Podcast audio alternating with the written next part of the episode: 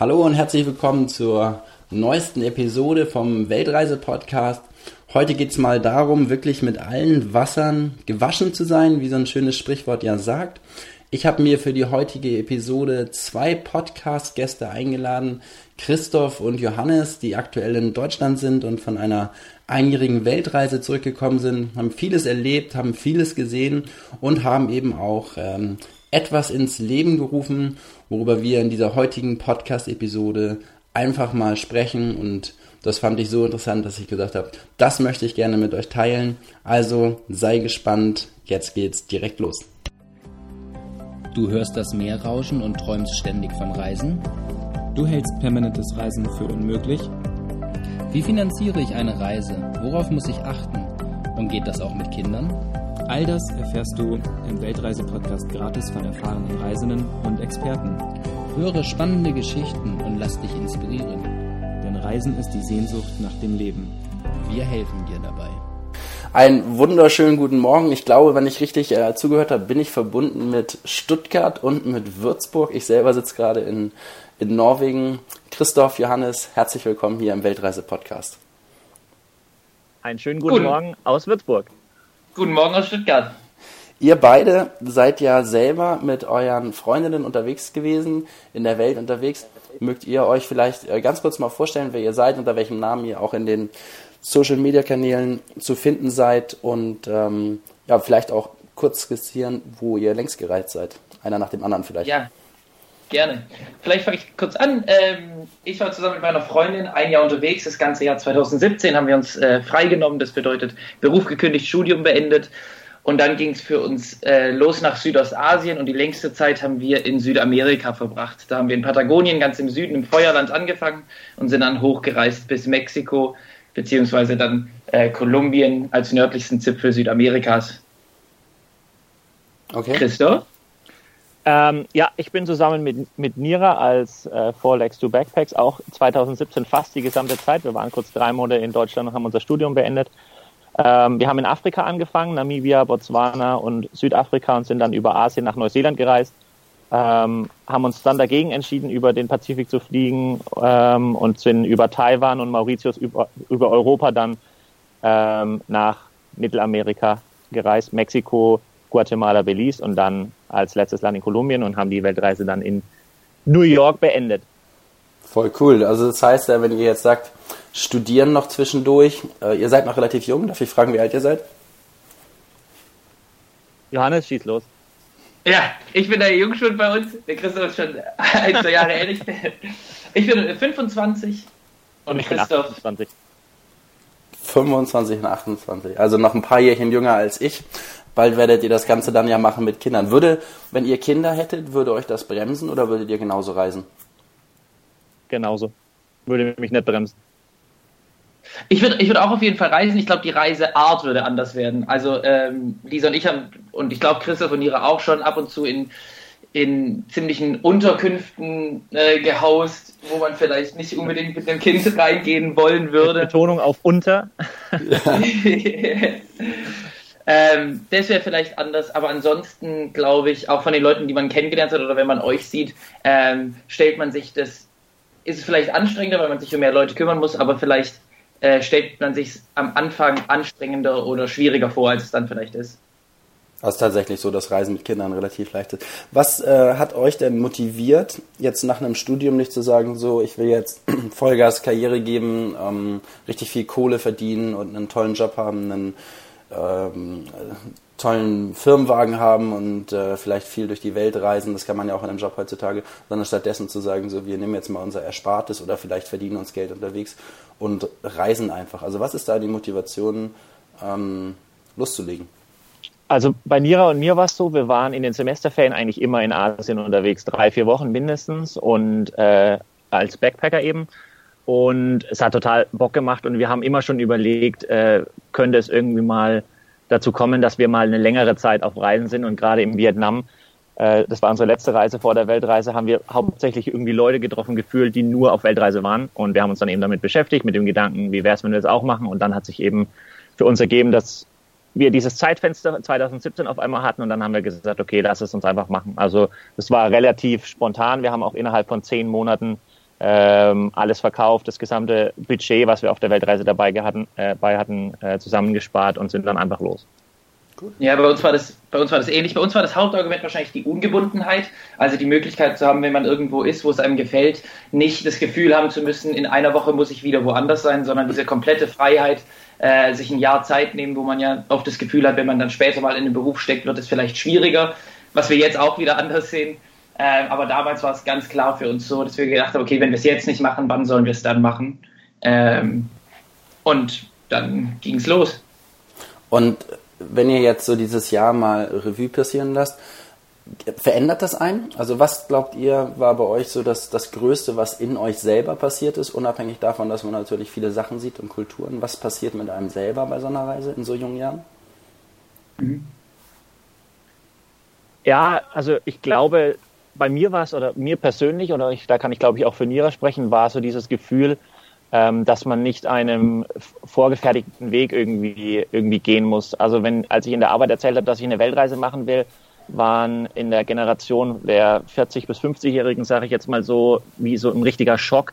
Wie kann ich denn jetzt nach dem Studium nicht fest in den Job übergehen und äh, quasi eine Familie gründen und ein Haus bauen oder eine Wohnung kaufen oder irgendwie so diesen vorgefertigten Weg so ein bisschen äh, verfolgen, sondern wie, was, was, was reitet mich denn dazu, da irgendwie jetzt komplett aus dem Raster zu springen. Und das war wirklich was, wo ich im Nachhinein auch sagte, es war für mich eine Bestätigung mit der Weltreise, weil ich sage, es war die geilste Entscheidung, die, die wir überhaupt hätten treffen können. Hm. Ja, ich glaube, bei mir ist es, ähm, es, es relativiert vielleicht so ein bisschen Lebenseinstellungen. Also wenn man davor vielleicht Sachen verbissener gesehen hat, äh, sieht man die entspannter. Nicht nur, weil man sieht, wie was für Probleme vielleicht auch sonst wo auf der Welt gibt, sondern einfach auch, dass man sieht, okay, es gibt viele Herausforderungen und manchmal weiß man noch nicht, was am Tag danach oder in der Woche danach ist. Ähm, aber man stellt fest, dass man ähm, das irgendwie selber steuern kann und dass es am Ende auch irgendwie immer gut ausgeht. Und das fand ich ein sehr positives Feedback von der Reise. Und seid ihr jetzt, äh, jetzt seid ihr ja wieder zurück in Deutschland aktuell. Ich, wir kommen auch gleich mal ein bisschen mhm. darauf zu sprechen, woran ihr gerade arbeitet. Aber fällt es mhm. euch schwer, jetzt, wo ihr zurück seid in Deutschland, das ist zumindest das, was ich immer höre von anderen Weltreisenden, die dann wieder, mhm. ähm, ich sag mal, sich wieder eingliedern müssen ins System.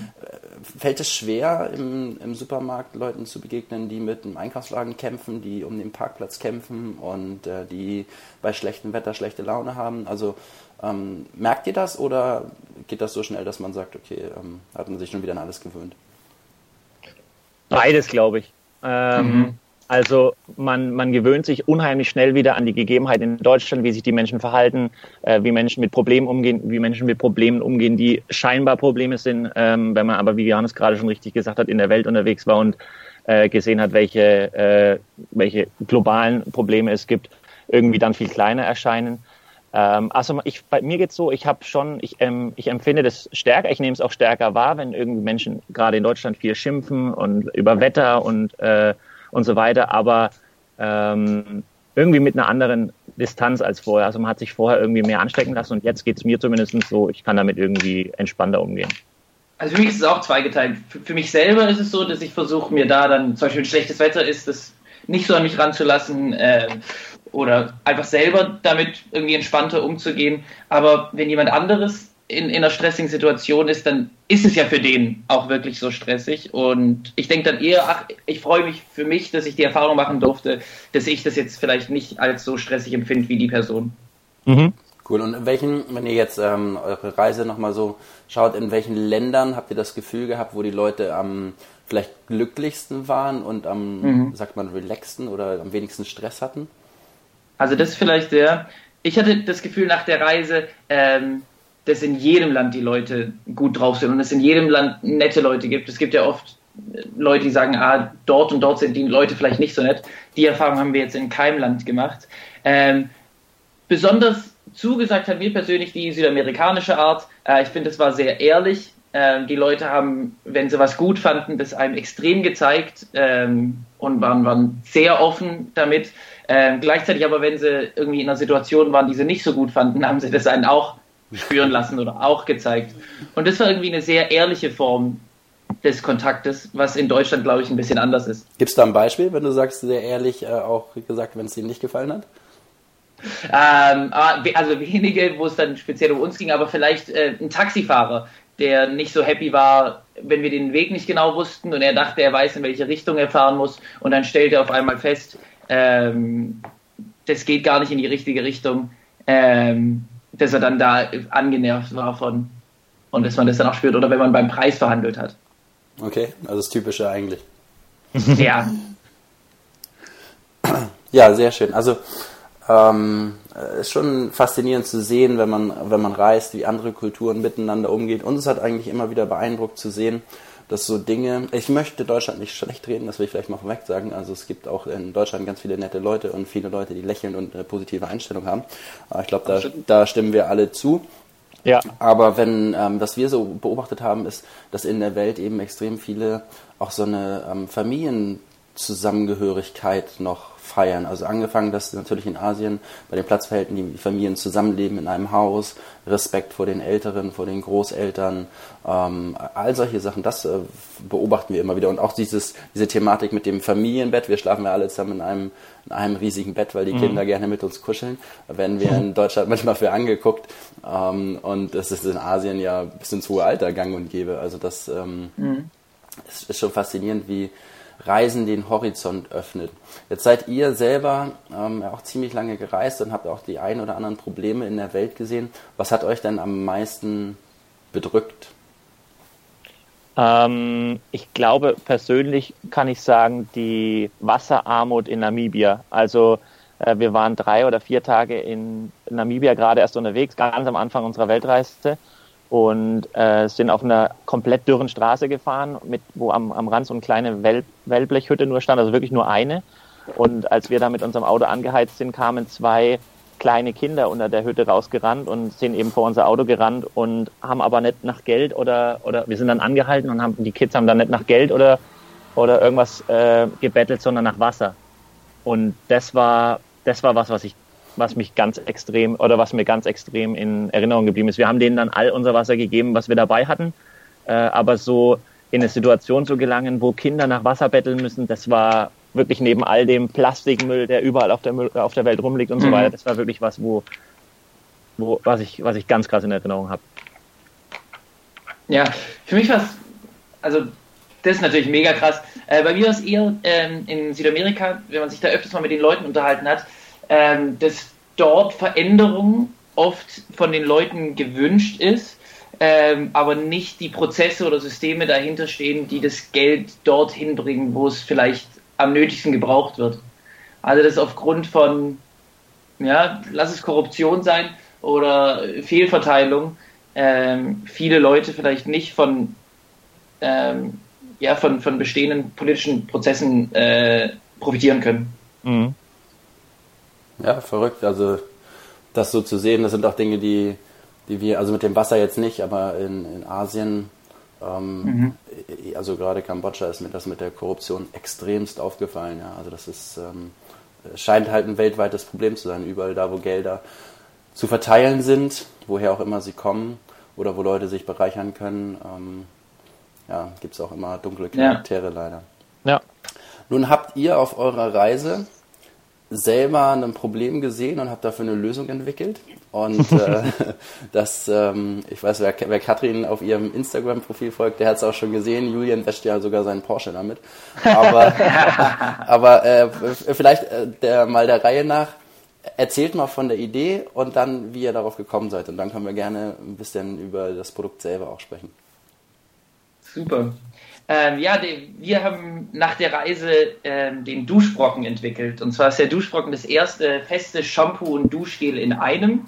Äh, das kann man sich vorstellen wie ein Seifenklotz, der aber nicht nur für den Körper geeignet ist, sondern auch für die Haare. Und ähm, das ist speziell für Reisende eben interessant, weil der unglaublich handlich ist, wiegt nur knapp 100 Gramm oder zwischen 90 und 100 Gramm, äh, passt also in jedes Handgepäck ist super ergiebig, äh, hebt für zwei Monate Reisen. Man kann ihn mit ins Handgepäck nehmen, er kann nicht auslaufen und gleichzeitig haben wir eben mit all den praktischen Vorteilen fürs Reisen darauf geachtet, dass der so nachhaltig wie möglich ist. Das heißt, keine unnötigen chemischen Stoffe, die man nicht unbedingt braucht, wie Parabene, Sulfate, äh, andere Konservierungsstoffe. Und natürlich dadurch, dass er fest ist, können wir auch auf die Plastikverpackung verzichten und Mikroplastik ist auch keiner drin. Palmöl so auch vielleicht mal. Das war oh, ja. einstudiert stark. Ja, Silikone, Silikone auch nicht. wie, wie kommt man auf die Idee, jetzt zu sagen nach einer Weltreise, so wir entwickeln jetzt mal, ich sag mal, einen Seifenklotz, um es äh, anders zu beschreiben, oder einen Duschbrocken? Also ich ähm, beschäftige mich eher damit zu sagen, ah, ich baue noch eine Webseite oder sowas, oder mhm. ähm, also was führt einen dazu zu sagen, so, wir machen jetzt einen Seifenklotz? Wascht ihr euch besonders gerne oder? Erstens das und äh, nee Quatsch. Es war so, also die, bei uns war es ja so, wir haben uns vorher nicht gekannt in Deutschland. Wir haben uns in Myanmar das erste Mal getroffen. War, da waren wir beide am Anfang unserer Reise. Und nach acht Monaten haben wir festgestellt, wir sind beide gleichzeitig wieder in Mexiko, haben uns dann da wieder getroffen. Und weil es alles so gut funktioniert hat mit uns, ähm, haben wir gesagt, wir reisen zusammen nach Kolumbien. Und wir sind in Kolumbien von Bogotá in den Regenwald geflogen, nach Letizia. Ähm, und sind dann halt auch nur mit Handgepäck gereist und haben dann halt überlegt, wie, was packt man alles ein ins Handgepäck. Das war, glaube ich, also für uns war es, glaube ich, das erste Mal nur mit Handgepäck. Äh, ich weiß gar nicht, wie es bei euch war. Wir waren ähm, davor schon ein paar Mal unterwegs, aber ja. das Problem blieb ja bestehen.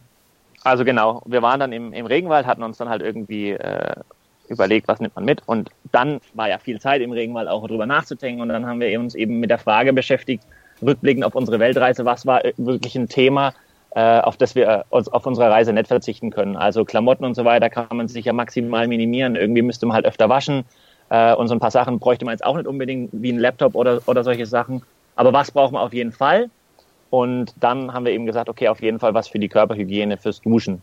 Und da wollten wir eben, da haben wir dann eben nach einer, nach einer Lösung geguckt oder auch versucht herauszufinden, welche Möglichkeiten man da hatte während dem Reisen. Und wir waren irgendwie mit den Sachen, die man hat, irgendwie mit einer Seife, die dann irgendwie nicht schäumt oder nicht so gut riecht oder dann eben mit Shampoos, die ja extrem viel Mikroplastik enthalten und der Umweltschaden äh, mit den Sachen, die es gab, eben waren wir nicht so arg zufrieden. Und es gab eben auch nichts für Haut und Haar zusammen, eben in fester Form.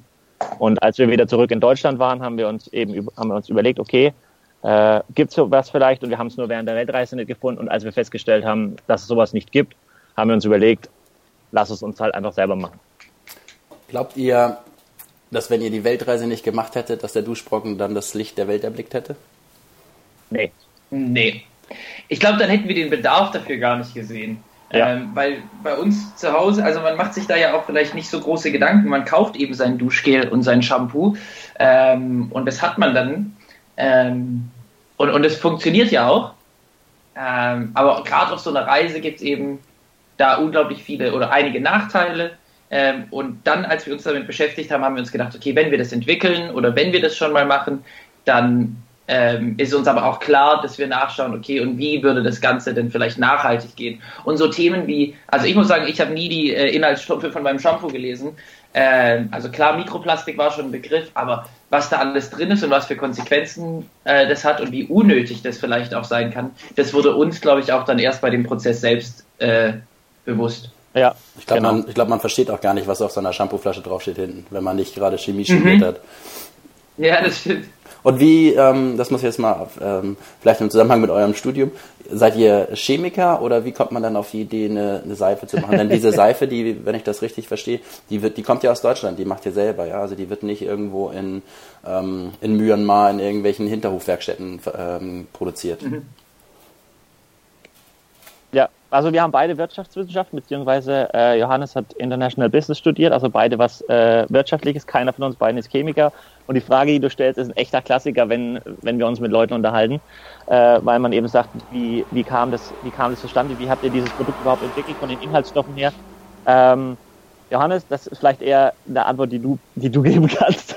ah ja, ähm, genau, ich habe, ähm, oder was wir da gemacht haben, ist, wir haben ganz einfach angefangen und mal geschaut, okay, was für, es gibt ja feste Shampoos auch schon, haben wir geschaut, was gibt es da auf dem Markt und was ist da drin. Und heutzutage mit dem Internet äh, ist es ja auch einfach an Informationen ranzukommen. Das bedeutet für uns waren es dann erstmal vielleicht Seifenbücher um in die Richtung zu schauen. Dann, was sind andere feste Shampoos drin? Ähm, und dann ging es los, mal selber was auszuprobieren, bestehendes Rezept. Und dann haben wir gemerkt, okay, das stört uns, das schäumt nicht so, wie wir das möchten. Und dann mit der Zusammenarbeit von eben aus dem Bekanntenkreis Leute, die sich da besser auskennen als wir, oder aber dann auch über Seifenmanufakturen oder Kosmetik-Großhändler, haben wir dann Stück für Stück angefangen festzustellen, okay, was würde für uns funktionieren, was passt vielleicht nicht so gut. Ähm, und dann war es wirklich viel ausprobieren und feststellen, nee, das ist es nicht. Und wieder ausprobieren. Ähm, und innerhalb der letzten sechs Monate haben wir dann so uns ein ganz eigenes Rezept entwickelt, ähm, das, das gar nicht mehr dem gleicht, mit dem wir vielleicht am Anfang mal angefangen gehabt haben.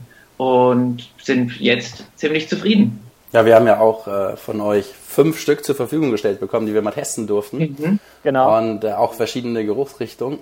Und äh, also ich muss ja sagen, wenn Katrin was an ihre Haare dann ranlässt äh, und davon auch noch überzeugt ist, dann ist es auch wirklich gut. Und ähm, was, was ich an, den, an diesen Duschbrocken tatsächlich richtig gut finde, ist eins, äh, das eine ist die Ergiebigkeit, ja, dass sie wirklich sehr lange halten und äh, dass die wirklich unheimlich gut riechen. Also ich äh, mag das nicht, wenn man so ein Duschgel hat und das riecht dann für die zwei, drei Minuten unter der Dusche gut und dann nach einer halben Stunde ist schon wieder alles verflogen. Mhm. Also da habt ihr in eurer ähm, Brauküche irgendwie das richtige Rezept zusammengetan.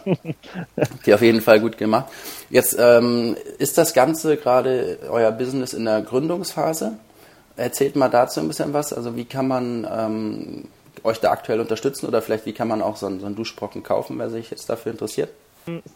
Jetzt am Samstag, also weiß nicht, wann der, wann der Podcast dann ausgestrahlt wird, am 30.06. um 12 Uhr startet unsere Crowdfunding-Kampagne ähm, mit einem Funding-Ziel von 5000 Euro. Das bedeutet, wir, wir machen eine Kampagne und lassen alle Menschen, die gerne den Duschbrocken haben wollen, ähm, die Möglichkeit quasi zukommen, den dort vorzubestellen. Und wenn wir dieses Ziel erreichen von 5000 Euro, dann haben wir quasi die finanziellen Mittel zur Verfügung, um die erste große Produktion an, an Duschbrocken zu produzieren.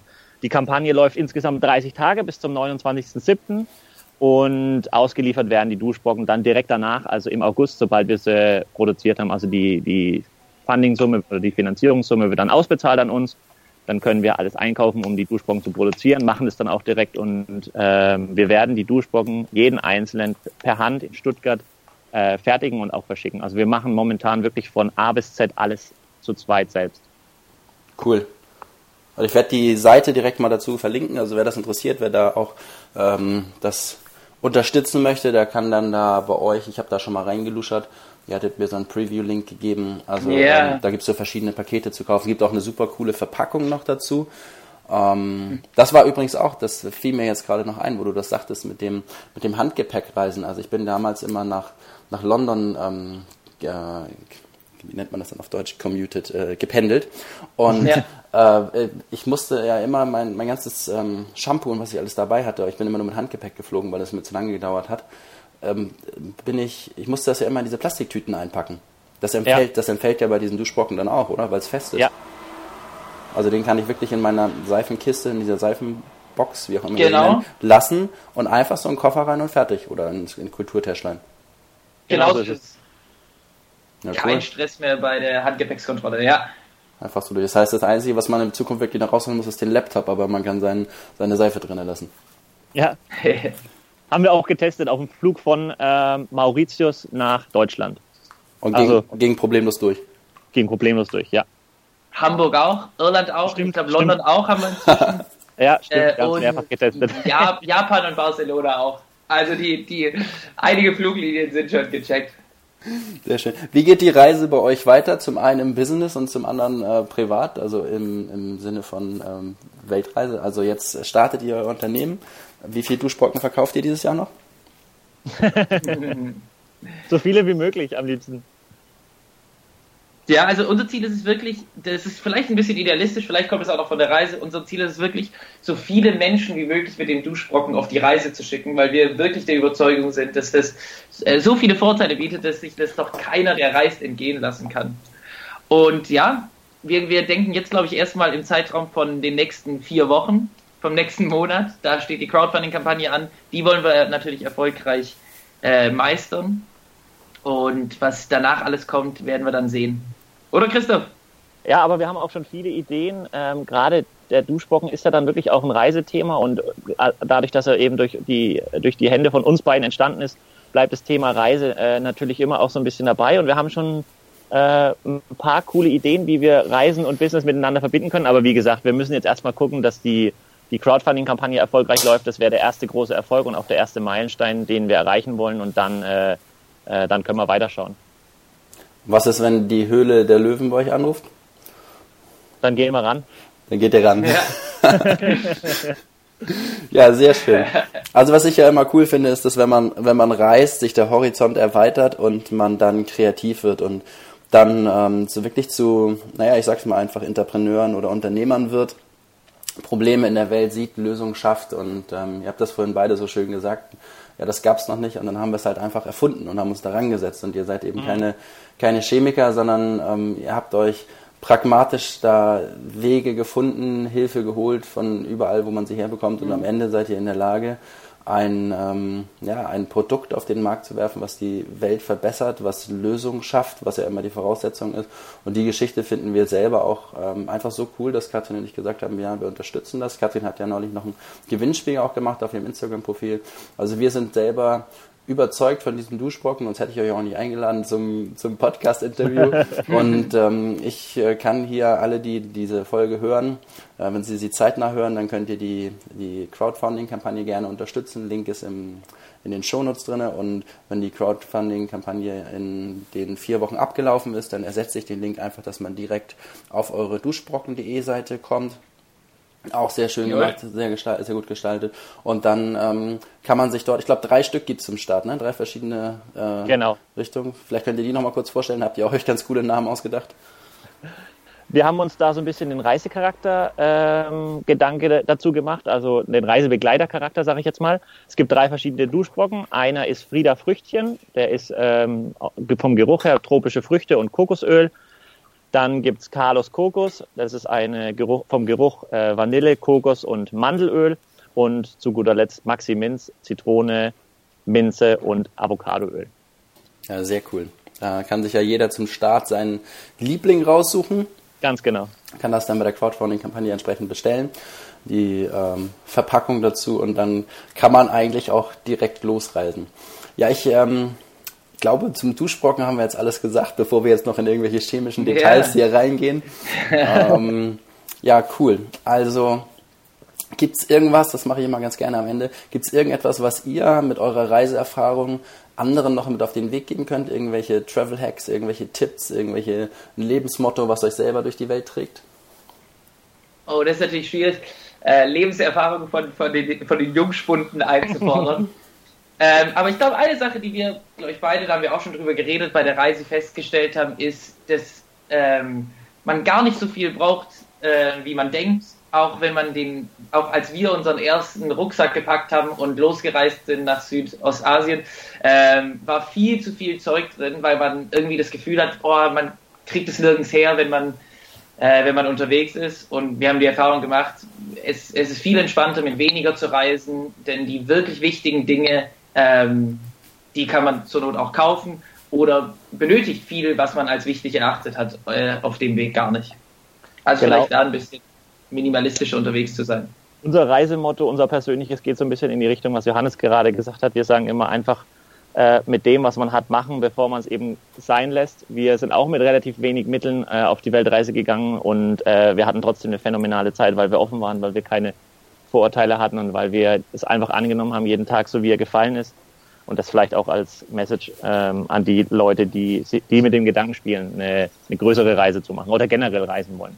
Super. Ja, vielleicht, ja, ja. vielleicht sogar noch ein Motto, vielleicht sogar noch on top. Ja. Ähm, ich, wir haben immer, unser Motto war irgendwie, wenn, wenn auch mal was schief geht, äh, ist es nicht schlimm, weil dann ist es später halt eine coole Story. Ja. Also ich, ich, äh, irgendwie ist, ich glaube, es kann wenig so schief gehen, dass, dass man nicht in, mit ein bisschen Abstand dann darüber lachen kann und was Cooles zu erzählen hat. Und ich glaube, mit der Einstellung wird, wird vieles entspannter. Ich kann sogar äh, über eine 10.000 Euro Steuernachzahlung jetzt nach ein paar Wochen lachen. Also ähm, das ist alles, oh. alles eine Frage der Betrachtung. Aber ich, aber das ist äh, ja, aber es ist tatsächlich so. Man, man muss einfach einen gewissen Abstand dazu haben. Und an dem Tag, als dem, an dem die Nachricht reinkam, was war nicht so ein schöner Tag, aber äh, alles eine Frage der Betrachtung. Und wenn man Lebensmut hat und positiv reinschaut, dann dann passt das alles. Ja, sehr schön. Ihr beiden, ganz herzlichen Dank für eure Zeit, dass ihr mir hier erzählt habt von eurer Reise, von ähm, eurem Duschbrocken. Ich wünsche euch ganz viel Erfolg bei der Crowdfunding-Kampagne. Lade nochmal alle Leute ein, dort herzlich äh, vorbeizuschauen und sich dann auch ähm, ja, einen der drei Lieblingssorten auch selber auszusuchen. Wir bedanken uns für die Unterstützung. Ja, genau. Vielen, vielen Dank für all die Hilfe.